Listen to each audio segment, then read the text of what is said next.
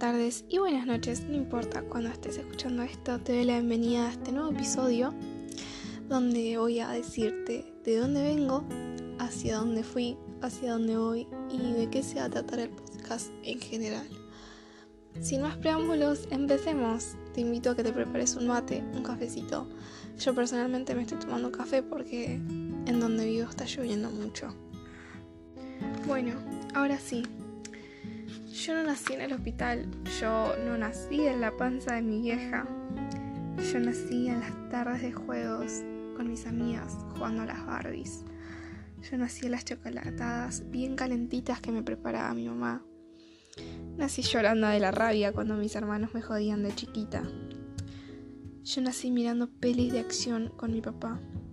Nací en las tardes de lectura que me mandaba al colegio y en las tareas de literatura siempre mis favoritas.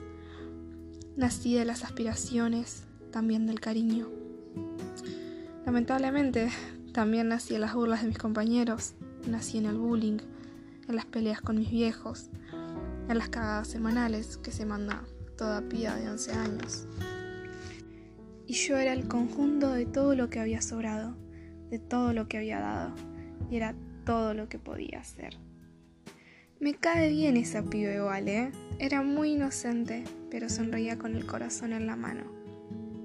Ahí ya nos estamos situando a finales de primaria, inicios de la secundaria, cuando tenía cierta definición de mi carácter y mi personalidad, pero que estaba por empezar el viaje de descubrimiento, de, de choque de identidades que hay en los primeros años de secundaria.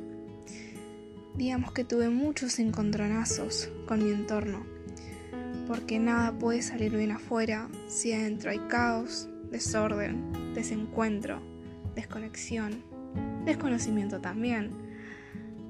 Yo no me conocía a mí misma, tampoco me quería.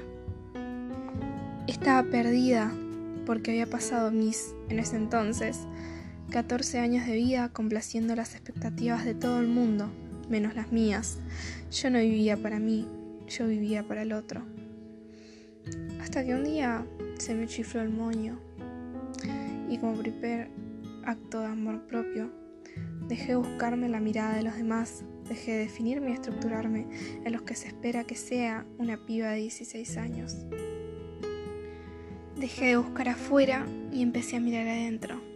Ahí desperté me di cuenta de que todas las respuestas, la satisfacción o el amor que siempre busqué estuvieron siempre disponibles en mi interior. Básicamente me enamoré de mí misma por primera vez. Me enamoré también de la esencia de nuestra existencia desde que decidí caminar hacia mí misma. Me enamoré de nuestro potencial. ¿Y qué te puedo decir? Ahora estoy acá queriendo que vos hagas lo mismo. Busco inspirarte.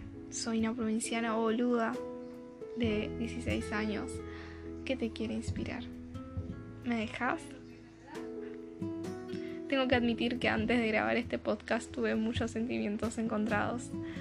La tarde se prestó para la melancolía y me inundé un poquito en el bajón de reencontrarme conmigo misma, con partes de mí misma que negué mucho tiempo partes de mí misma que no miré, que oculté, que callé y que hoy las perdono y las entiendo.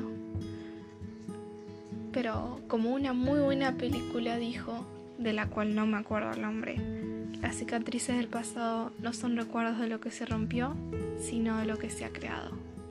Me despido.